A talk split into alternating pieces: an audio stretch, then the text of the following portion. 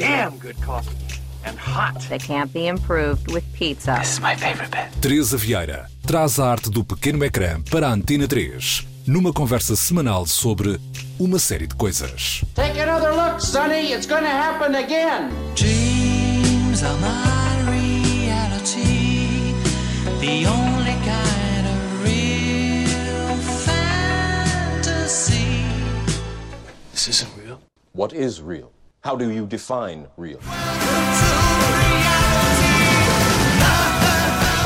If you're talking about what you can feel, what you can smell, what you can taste and see, then real is simply electrical signals interpreted by your brain. Hoje falamos sobre questões de representação em séries e sobre a ilusão de verdade e realidade, tal como a tendência de generalização através de obras ficcionais e documentais. A minha convidada de hoje é Carolina Franco, licenciada em Ciências da Comunicação, com uma pós-graduação em Curadoria de Arte, que trabalha atualmente como jornalista na Geradores e nos Shifters.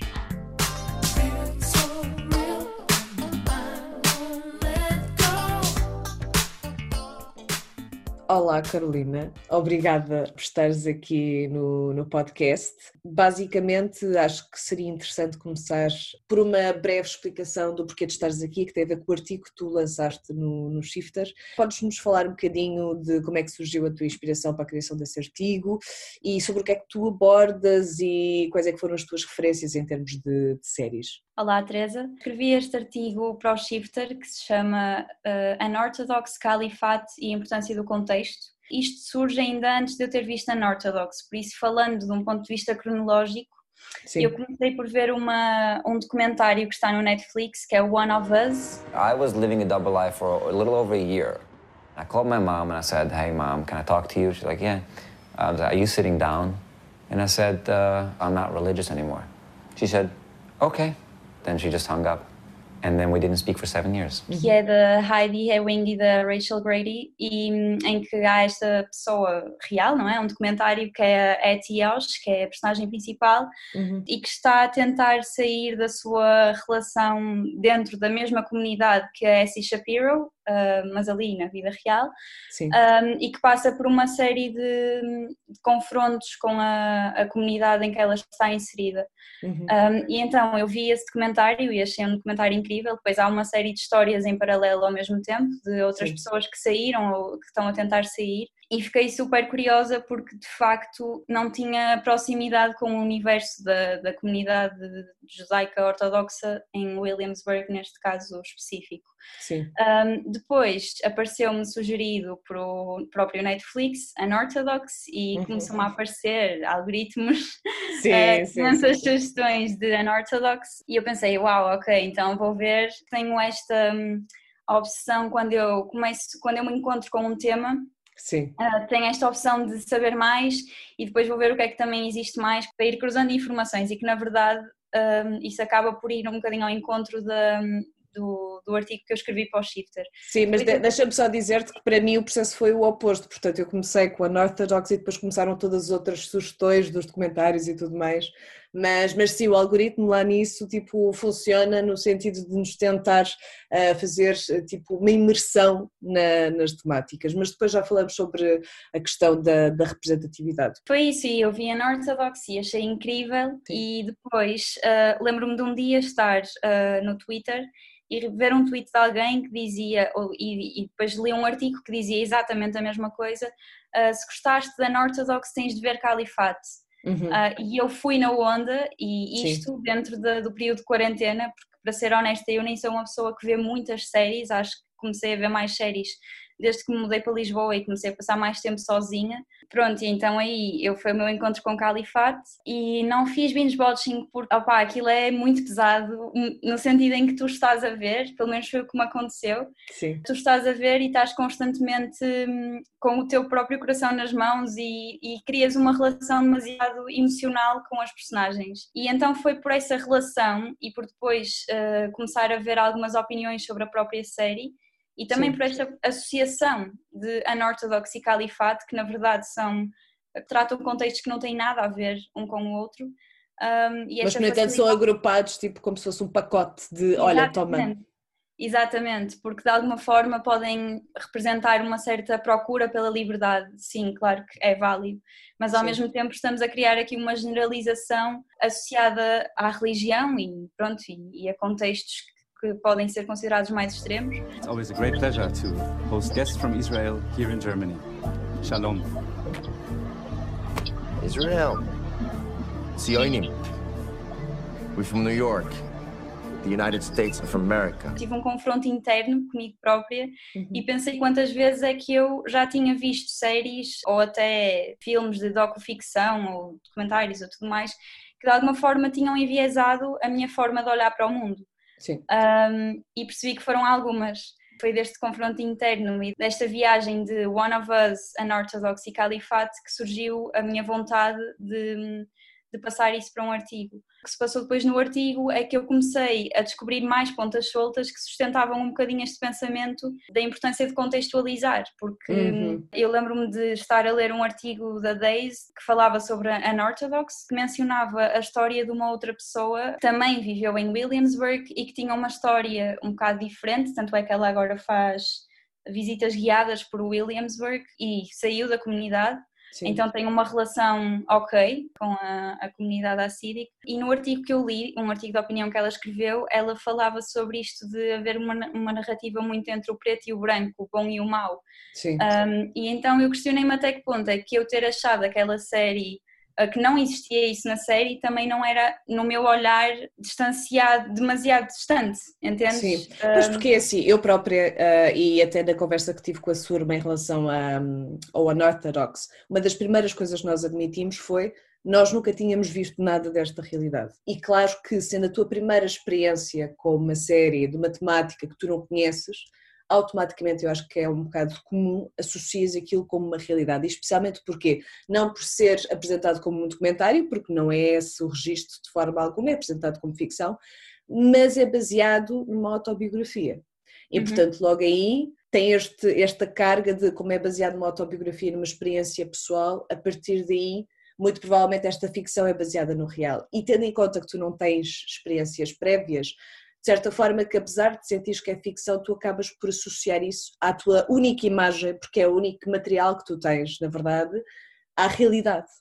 E isso é esse o problema que eu acho que, que vamos debater aqui, porque esse é o grande problema do cinema, das séries, que é o facto de, pelo seu formato, ah, muitas vezes as pessoas associam aquilo que vem a uma realidade. Só Uhum. que esquecem-se que a partir do momento em que colocamos uma câmara, em que definimos um plano, a partir daí é completamente impossível capturar a realidade. Primeiro, para nós é impossível experienciar por completo aquilo que é real. Portanto, o conceito de realidade é sempre um bocadinho, é demasiado abrangente, é um conceito, é um conceito, é algo teórico.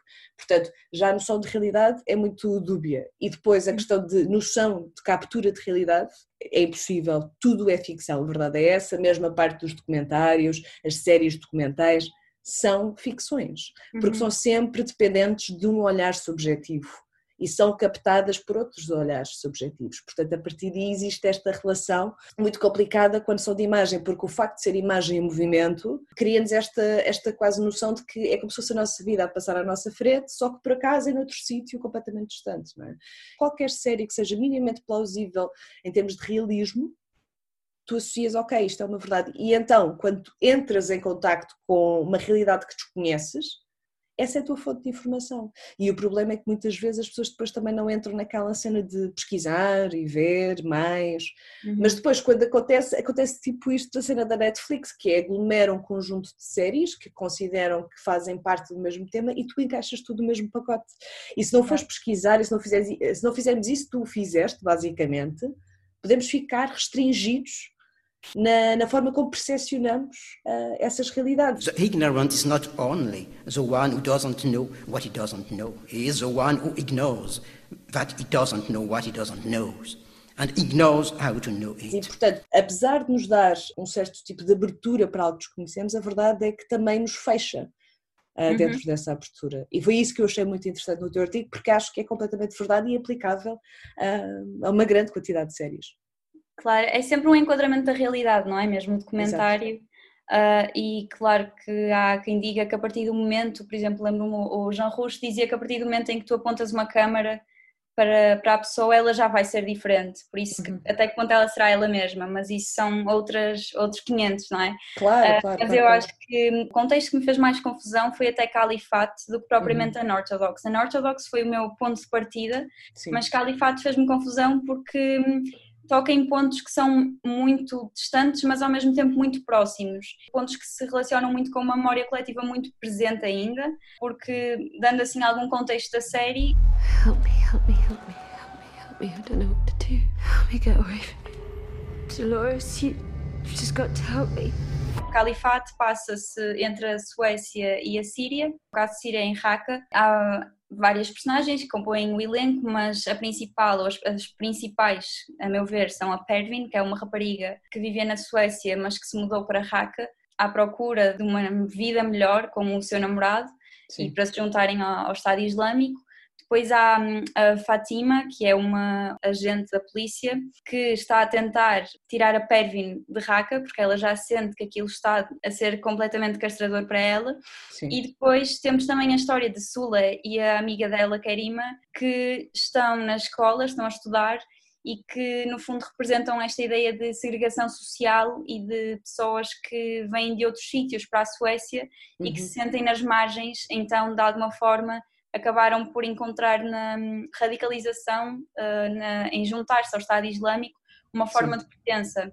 Ok. E o que me faz mais confusão em, em Califate é só o- a ideia da série, ou de como isto surgiu, Uhum. ah, já é um bocadinho, não quero dizer questionável, mas já nos põe a pensar que foi o- a pessoa que teve a ideia original, Uhum. Wilhelm Berman, ah, disse à Variety numa entrevista que a ideia surgiu depois de ele ver uma fotografia na imprensa de três raparigas adolescentes britânicas que, tinham, que se tinham juntado à ISIS. E ele disse algo do género na entrevista: Eu fiquei tão transtornado, talvez por ter uma filha exatamente da mesma idade, e percebi que tinha de escrever sobre isto. Ou seja, há uma, uma intenção ao Ok. criar a série de ir contra esta ideia de, ou seja, o medo dele da filha se juntar fez com que ele quisesse criar a série.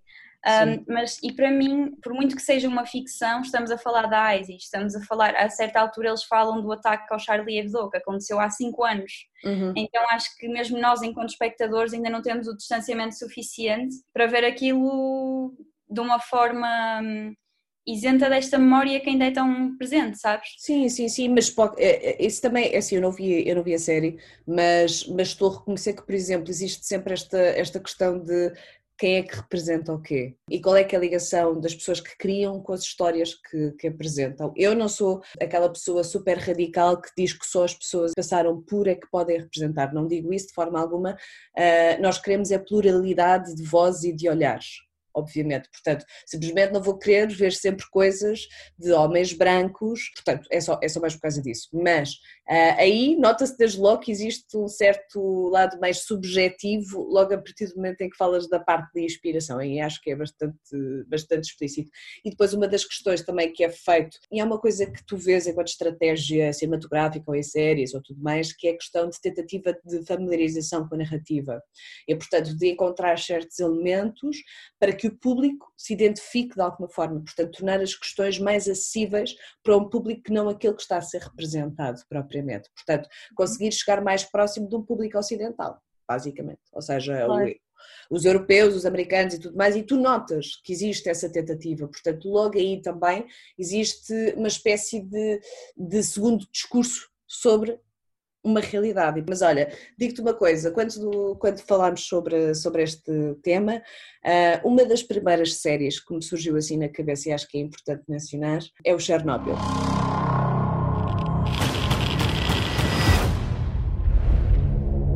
All of the good we did. It doesn't matter.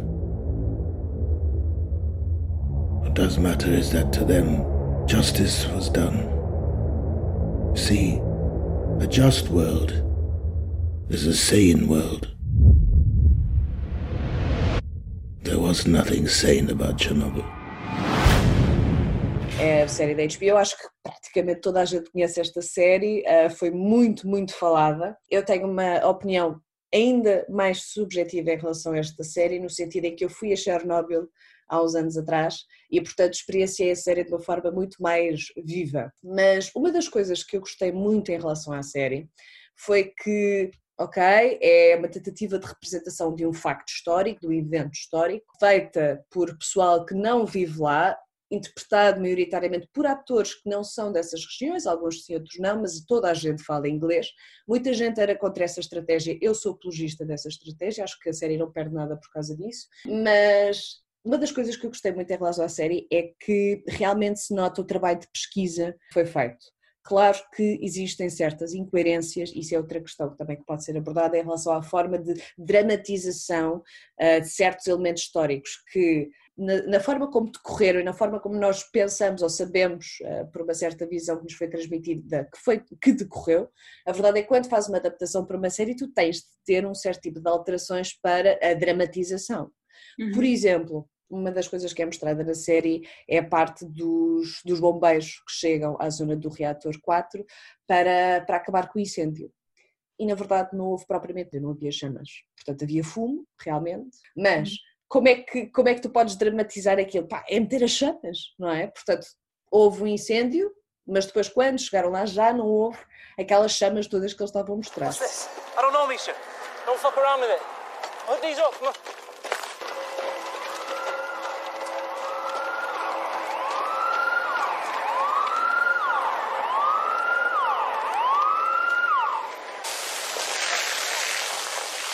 Depois houve uma queda de um helicóptero que foi apresentado numa altura em que realmente não tinha acontecido. O que aconteceu foi o helicóptero que tipo três semanas depois de ter acontecido a explosão no reator 4. Muitas das vezes em que são lançadas estas séries são também lançados artigos em que são apresentadas opiniões de pessoas que ou estiveram lá, ou que conhecem a história e tudo mais, estabelecendo esse contraponto. E este, esta série foi das poucas em que a maior parte das pessoas que experienciaram e que estiveram lá disseram: Ok, isto está realmente bom. Chernobyl tinha todo o potencial para ser uma, uma série extremamente ocidental e com uma visão de vilificação de todos os, eh, todas as pessoas envolvidas, praticamente. E na verdade não o fez. E portanto conseguiram, apesar de ser da perspectiva dos ocidentais não soviéticos, conseguiram apresentar uma perspectiva que nunca será neutra, mas que é o mais próximo possível, se calhar, dessa neutralidade e dessa objetividade. E também uma das, uma das coisas que eu achei muito eh, interessante é que, por exemplo, havia uma cientista que era... Lana Khomyuk of the Belarusian Institute for Nuclear Energy. What a pleasure. Uh, let me introduce I'm here Ilya... about Chernobyl. Eu, eu, quando estava a ver a série, pensei, isto é um bocado estranho, não há assim tanta gente envolvida nesta situação. Como assim são tipo quatro pessoas que estão a tratar disto tudo? Uhum. Logo a seguir, no final do episódio, em todos os episódios eles tinham um segmento em que os criadores, os atores e as pessoas que auxiliaram na parte da pesquisa explicavam. Ou seja, diziam: Olha, nós nesta cena fizemos isto, mas, isto, mas não foi assim que isto aconteceu. Portanto, nós fizemos uhum. isto para a série, mas não foi assim que aconteceu. Por exemplo, esta personagem foi a única forma que eles conseguiram arranjar, de alguma forma, de agregar um conjunto de cientistas, centenas, tipo uma centena de cientistas, numa só personagem. Porque, em termos de criação de guião, era completamente absurdo e impossível colocarem 100 cientistas ao desbarato a comentar esta, esta questão. Portanto, o que eles fizeram foi: vamos meter a cientista. Isto podia ter sido mal interpretado porque quem não conhece a história, não é? Mas eles depois explicam no final. Portanto, foram pequenas opções que eles fizeram, não fizeram grandes alterações e realmente para mim foi uma, foi uma das melhores séries que eu vi, confesso. Novamente tenho uma ligação muito forte com esta temática, por estar muito ligada a questões de, da Europa do Leste e por ter estado lá. Portanto, senti na pele muito aquela questão da, da noção de estares rodeado de radiação. Mas gostei muito também pela, por esta questão de serem bastante fiéis à história. Uhum e de ouvirem as vozes de quem participou na história, e acho que isso também contribuiu muito para, para o poder da série. Claro, eu acho que é isso. É, um, eu também não sou, ou não acredito nesta visão única de só quem passou por é que pode fazer ou é que tem legitimidade para. Mas eu acho que todos nós temos uh, uma série de preconceitos que já estão associados ao nosso pensamento ou que se vão associando. Sim. E eu acho que o que é importante é tu munir-te de pessoas à tua volta também te podem pôr em causa os teus próprios preconceitos e já que vais Sim. fazer uma série sobre isto, uh, pensar em conjunto como é que podes ir contra os teus próprios preconceitos. E é engraçado porque ontem eu estava a falar com um amigo meu que viveu na Jordânia, que na altura foi uma das pessoas com quem eu falei mais sobre este assunto, por causa de, no caso de Califate, uh, também já falamos sobre Chernobyl, e ele dizia-me uma coisa que, que me fez pensar que é, uh, muitas vezes quando tu queres fazer algo para combater um preconceito, a probabilidade de acabares por validar esse pensamento é muito alta, porque neste processo é mais fácil tu criar estereótipos do que estares a combatê-los. Precisamente. Um, em, em termos de estereótipos, a verdade é que é, é sempre muito complicado fugir muito a isso e realmente esta perspectiva de alguém fora da Europa de Leste acaba sempre por cair um bocadinho nesse lado.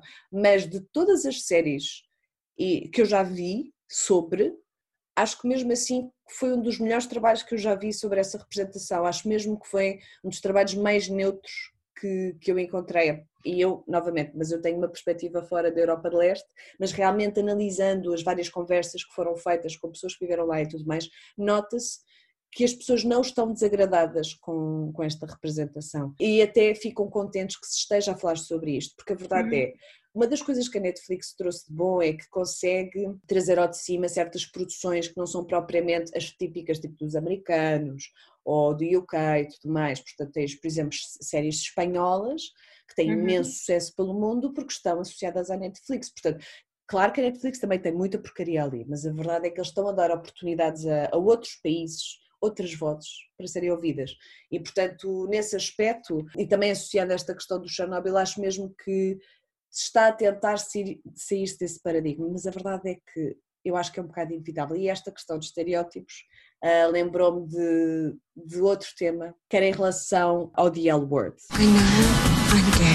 When I hide that, I hide the best part of me. The L Word. Same sex, different city.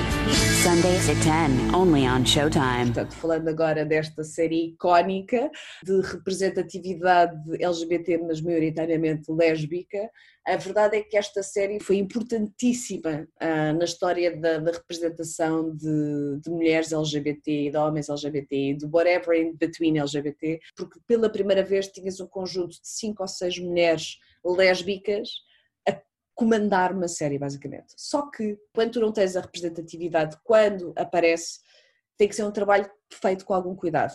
Já tinhas tido algumas representações de lésbicas, eu lembro-me perfeitamente que no The Wire uma das principais investigadoras era lésbica e não havia propriamente aquela tipologia, tipo ela corresponde a uma caixinha qualquer de o que é que é ser lésbica, mas o problema é que do The L Word, ah, que foi uma grande falha a meu ver, foi a questão de a desvalorização de bissexualidade, sempre que havia alguma personagem bissexual, tipo, opa, decide-te, e por muito que possa eventualmente corresponder a uma visão LGBT por vezes, a verdade é que não é isso que se calhar tu deverias meter na série, de género, ah, muda lá de ideias, opa, se calhar não. Depois, é maioritariamente branca, portanto, é muito raro ter personagens não brancas, claro que tens uma protagonista que não é branca, mas a verdade é que a forma como ela é representada também é geralmente uma pessoa muito mais agressiva, muito mais violenta. Depois também a questão de representatividade trans, quando és uma pessoa trans, é também uma pessoa extremamente agressiva e que tem comportamentos muito uh, errados, entre aspas. E depois Uhum. a questão de rep generatividade de classe, portanto, temos ali pessoas que vivem num certo tipo de estatuto social que na verdade não corresponde à generalidade de, das pessoas, primeiro ponto, e muito menos uh, desta, de lésbicas ou pessoal LGBT. E portanto foi uma série que foi super importante porque espalhou a palavra e, e abriu um caminho, mas que tem muitas, muitas falhas, a verdade é essa. Claro. Eu acho que isso até me faz lembrar muito diretamente o uh, RuPaul Drag Race. Pensando dentro de estereótipos dentro da própria comunidade, não é? Porque, e mais uma vez isto, esta, esta questão surgiu-me numa entrevista que eu fiz, pronto, vamos tendo estes encontros, eu digo sempre que o que eu gosto mais no jornalismo é o encontro com o outro, Sim. e estando disponível para ouvir, acho que é inevitável esse encontro não te fazer olhar um bocadinho para dentro também. Uhum. E então, pronto, esta, esta coisa que eu vou falar ainda não foi publicada, mas posso falar assim muito por alto. Uh, eu estava a fazer uma reportagem em que ia falar com algumas drag queens e eu, heteronormativa, tinha levado um, esta ideia de que o RuPaul Drag Race tinha sido incrível para tirar uh, a cultura drag de, só dos ambientes noturnos e, e que era uma coisa, pronto, que, que todas as queens uh, viam como um exemplo. Sim. E de facto, a RuPaul's Drag Race foi criando marcos uh, na própria cultura da, da drag queen. Não digo aqui king, porque pronto, é só sobre drag queens. Drag queens, sim. Um, mas quando eu estou a fazer uma entrevista e alguém me diz uh, sim, uh, RuPaul's Drag Race foi importante, mas a verdade é que agora tens toda uma nova geração de drag queens que partem desta visão uh, muito superficial do que é ser uma queen, uhum. que vem desta lógica do RuPaul Drag Race. Sim. Então eu, enquanto, enquanto queen que não segue essa lógica, também por vezes sinto-me um bocadinho hum, de parte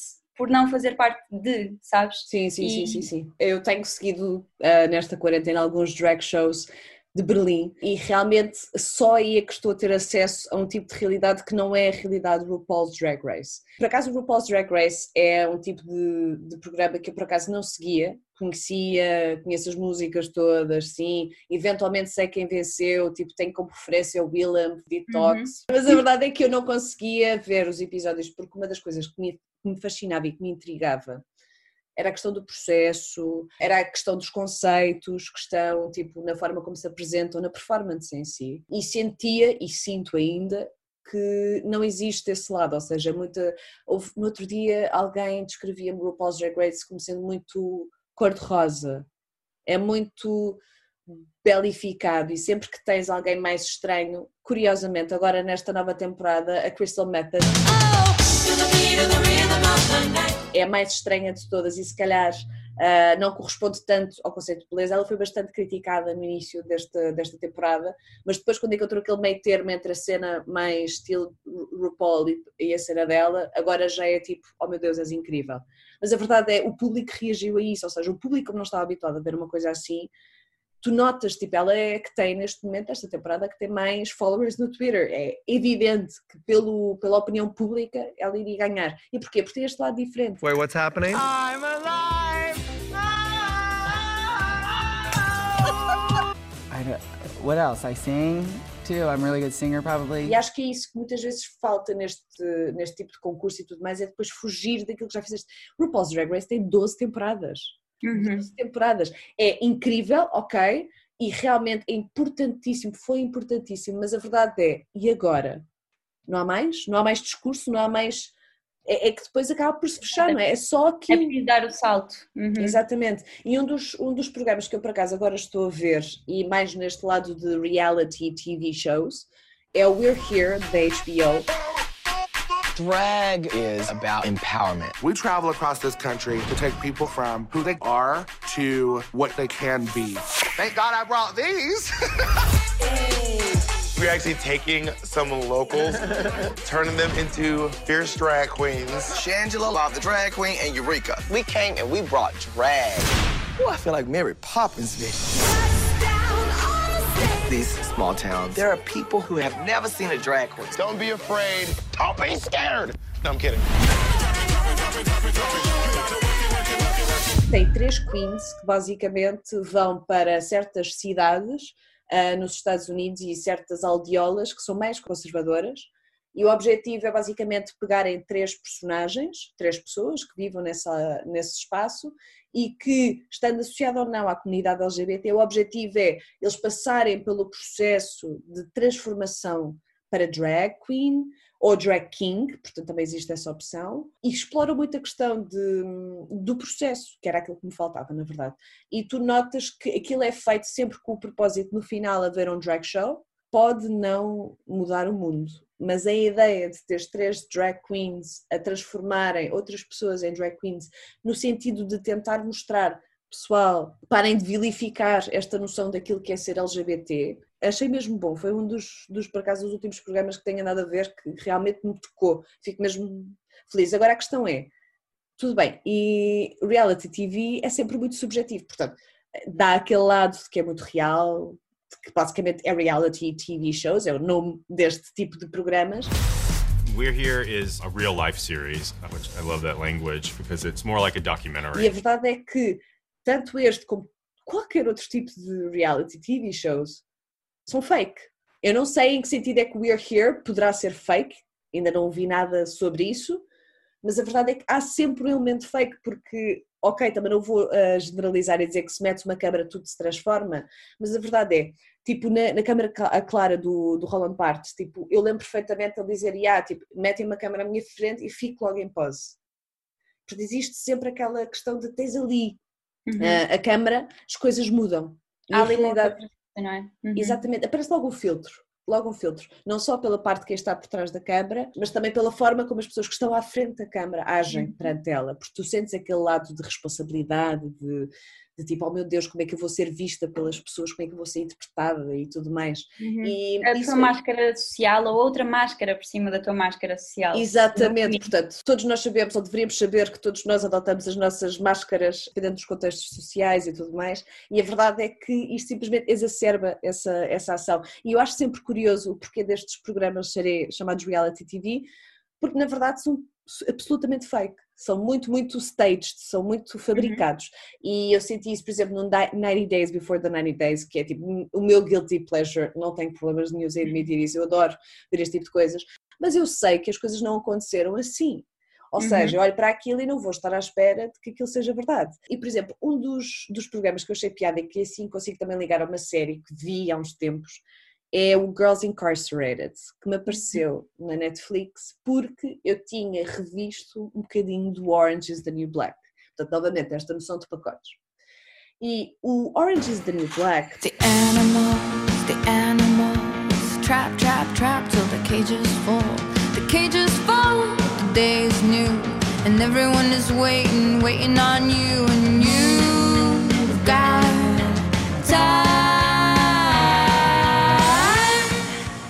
para mim foi também bastante revolucionário, no sentido em que primeiro foi criado pela Genji Cohen, que era do Weeds, que eu acho que é uma rainha absoluta. Eu não sei se muita gente sabe ou não, mas esta série Orange is the New Black foi baseado numa autobiografia da Piper Kellman. Só que, apesar de ser baseado nesse livro, não tem nada a ver com o livro. Tipo, uhum. é completamente diferente. Tipo, a Piper ficou com o Larry e ela não teve nenhum tipo de relação com ninguém na prisão, mas na verdade eu sinto que esta, esta série trouxe uma visão que nós não tínhamos. E a própria criadora comentava isso, que é tipo, eu não quero eu não quero estar a dizer que é assim que é a prisão, mas eu quero que as pessoas comecem a tentar aceder ao tipo de histórias, ao tipo de vidas que estão uhum. neste nosso uh, sistema prisional, porque é um grande problema nos Estados Unidos. E portanto, e eu acho que realmente maior parte das uh, personagens são ficcionais e por muito que possam corresponder a algumas caixinhas de estereótipos e tudo mais, acho que mesmo assim foi um bom primeiro passo para uma representação do que é que é estar numa prisão só de mulheres, mulheres de todo o tipo de backgrounds, tipo, não há limites ali, tipo, tens todo o tipo de pessoas. Eu amo a Red, porque pronto, tenho uma cena por eh, mulheres russas difíceis, How you doing, Red? I'm missing half my zucchini. These girls don't realize I'm here to provide food, not dildos. Pronto, é russa, percebes? Eu percebo, eu tenho uma girl crush por a Nadia Toloknikova. Ah, sim, sim. Quem não? Não, mas percebo, dá-te uma, abre-te uma porta para um outro olhar ou para outros olhares sobre. Sim, imagina, eu não senti ao ver o Girls Incarcerated Madison is a maximum security facility that gets girls from all over the state. Their offenses range from small time drug possessions, breaking and entering. I'm the trouble child. Tu tens ali, tipo, estás a filmar miúdas que estão a viver correction facilities, eu nem sei qual é, é a expressão em, em, português, mas que basicamente estão ali durante alguns meses e depois voltam para, para casa. Portanto, não estão, estão presas, mas não é propriamente presas, presas, porque não têm 18 uhum. anos. Agora imagina, mete-se uma câmara dentro de um espaço destes é, é, óbvio que, tipo, primeiro, há muita gente, eu de vez em quando reparava que havia certas miúdas que queriam chamar a atenção à Câmara e criavam problemas para terem a atenção da Câmara. E muitas delas exacerbavam certas características que elas tinham para obter a atenção da Câmara e para serem elas as chamadas, porque, enfim, nem toda a gente pode ir para o programa, não é? Como é que eles escolhem as personagens? É uhum. de acordo com a história que elas têm por trás? É porque elas são mais interessantes para a Câmara? Portanto, todo este tipo de questões, na verdade tipo, acaba por nos condicionar novamente na forma como percepcionamos esta realidade. Claro. Eu acho que há aqui uma coisa fundamental que hum, pode acontecer, a meu ver, tanto no documentário como até no próprio jornalismo, e aqui relaciono por ter uma ligação mais direta, que é a questão do tempo e o tempo Sim. que tu passas com as pessoas que vais uh, filmar ou as conversas que tens com elas. E uma coisa é tu estares com umas miúdas um dia e perceberes, Sim. ok, com quem é que eu vou falar é este e este. Outra coisa é Sim. tu teres este trabalho prolongado de relação, não é? E ao fim desse tempo perceberes, há ali uma relação de mais proximidade. E acho que de alguma forma isso também vai influenciar o resultado final. Sim, e isso é uma questão que na verdade é sempre um problema, porquê? Porque muitas vezes, especialmente associado a produções tipo de cinema ou séries, muitas vezes acabam por ser feitas um bocadinho com, tipo, tu tens uma timeline, tu tens um prazo para fazer as Uhum. coisas. Mas eu lembro perfeitamente, por acaso isto foi algo que me impactou muito. Eu estava no Fest, uh, Festival de Espinho, e eles mostraram o filme System Crusher. Na, geht's Ihnen gut heute? Hey! Warum antwortest du nicht, du Arschloch? Ich will zu Mama!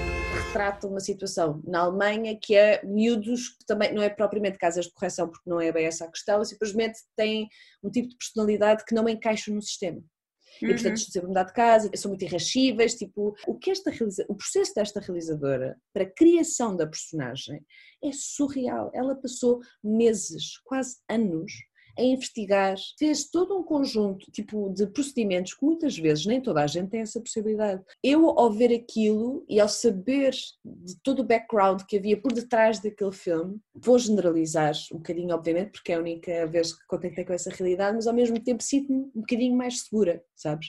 Ou Uhum. seja, consigo me sentir mais à vontade nesta minha tentação natural e racional de me ligar à imagem que me é apresentada. E acho que é um bocado inevitável quando eu penso nestas questões. Lembro-me de um outro encontro que eu tive que foi também muito impactante para mim, daí eu agora estar a, a partilhar aqui contigo. A questão de quem é representado e na forma como depois as pessoas veem, não é? Porque há, há esta troca e o que tu dás.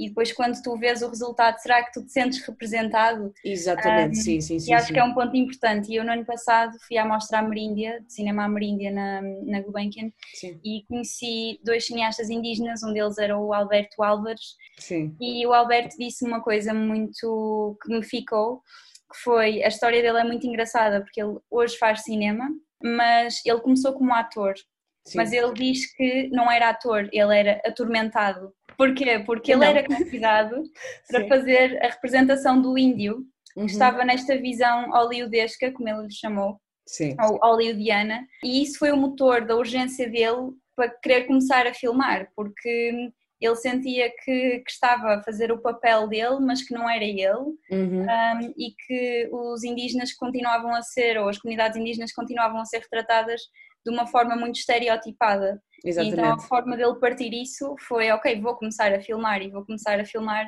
Sim, um, mas isso, isso é importantíssimo, ou seja, ah, quando nós dissemos há bocado que ok, não achamos que seja obrigatório, a questão é, mas é importantíssimo termos diversidade de olhares. Eu tenho, eu tenho uma certa atenção para ir procurar um certo tipo de cinema que não é só aquele que é feito, yet again, pelos homens brancos, europeus ou americanos.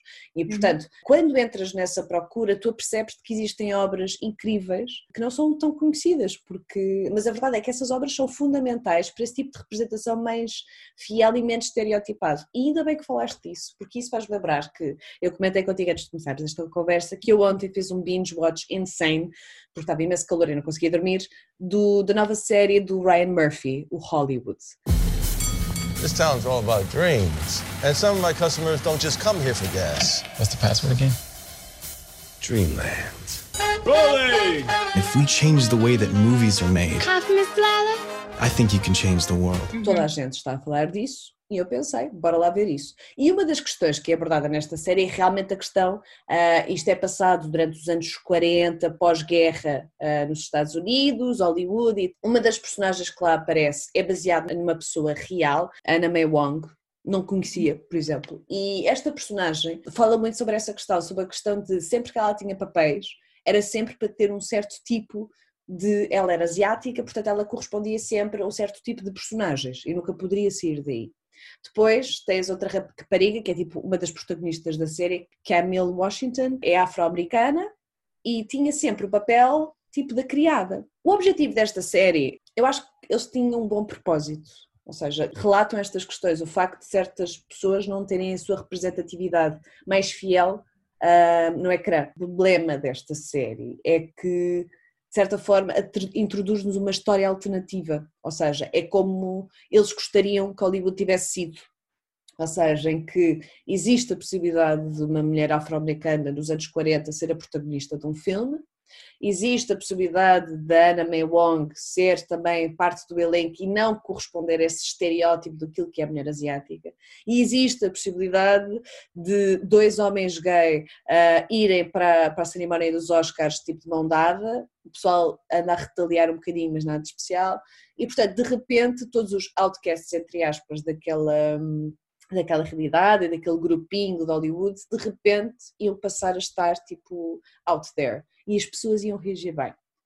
E eu senti com esta série que esta noção de que, de repente, imagina, nos Oscars de 1947, sei lá, tens uma mulher afro-americana a, ganhar o Oscar de melhor atriz, tens um, um guionista afro-americano a ganhar o Oscar para melhor guião, tens uma mulher asiática a ganhar uh, o Oscar para melhor atriz secundária, isto é completamente irrealista. Don't go thinking otherwise. Don't let your story go untold. You are important. Your life has value. You go out and you live your life with your head held high and you tell your story because I'm proof that there are folks out there who want to hear it.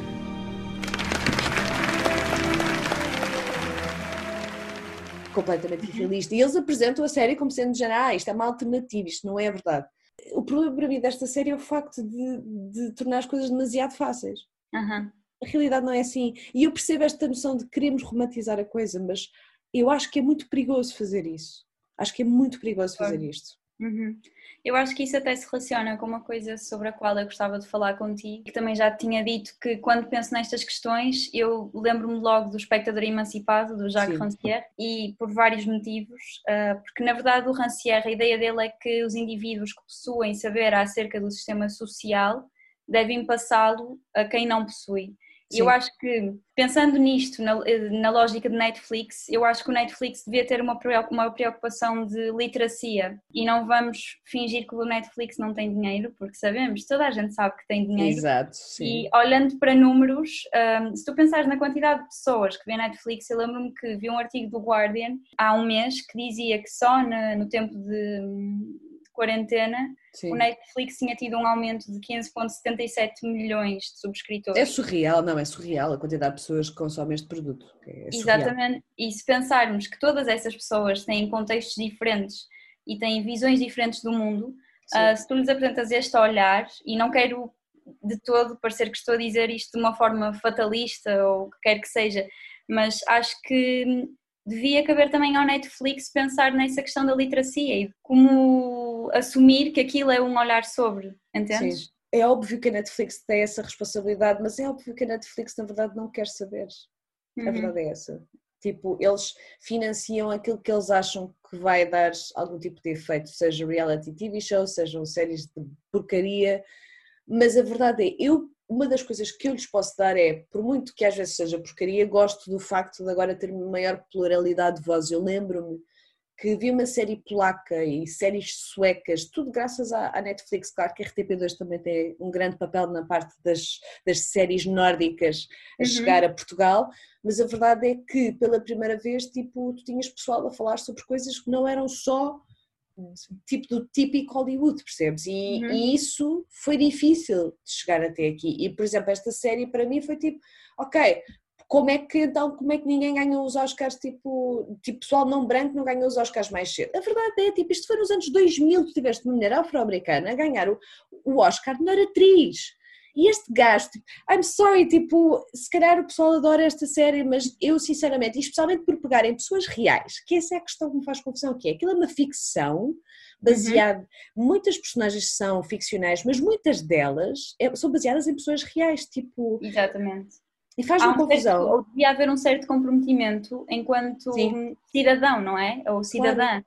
Porque acho que tu escudaste uh, na ficção ou na ideia de ficção não pode servir para tu deixar de ter o teu comprometimento cívico. Yeah, e, estão, e, e, a premissa de que uh, isto é fazer justiça a estas pessoas, ou seja, por exemplo, um Rock Hudson, que era gay e que sempre esteve no, no armário e que só se descobriu que era gay, ou pelo menos só saiu para as notícias quando morreu de SIDA, a verdade é que não lhe é, eu, eu considero que não lhe é feita justiça ao dizer que tipo ele simplesmente aceitou agarrar a mão do outro gajo e pronto, e assumiu que é gay, depois foi, foi protagonizar um filme em que o plot, o guião era sobre tipo uma história de amor homossexual. Eu acho que isso reduz a experiência destas pessoas, na verdade. Uhum. Porque, porque é do género, então porquê é que eles não o fizeram? Ah, Uhum. porque se calhar não dava e não é assim tão fácil. E sinto que esta simplificação e romantização destas questões acaba por denegrir um bocadinho do percurso destas pessoas, apesar de eles dizerem que não, que é suposto tipo, ah, uma alternativa, dar-lhes tipo o valor que eles merecem. Claro, e pode ser uma semente para ir ver outras coisas, claro que sim. Claro, mas... mas a questão é, às vezes as pessoas não fizeram determinadas coisas porque não queriam e agora isto parecendo que não tem nada a ver, mas eu acho que tem tudo a ver, é como quando morre algum escritor ou alguma escritora e é Sim. publicado um livro posterior à sua morte, mas que na verdade ele nunca pensou em publicá-lo quão legítimo é nós agora irmos Exatamente. jogar só porque ele supostamente se tornou, a obra tornou-se maior do que a pessoa, não é? Isto é bastante faz... questionável. Exato. É bastante questionável. Olha, é. Carolina, obrigada por esta conversa. Na verdade, nós podemos estar aqui muito mais horas a falar sobre estas questões. Obrigada, Teresa. Exato.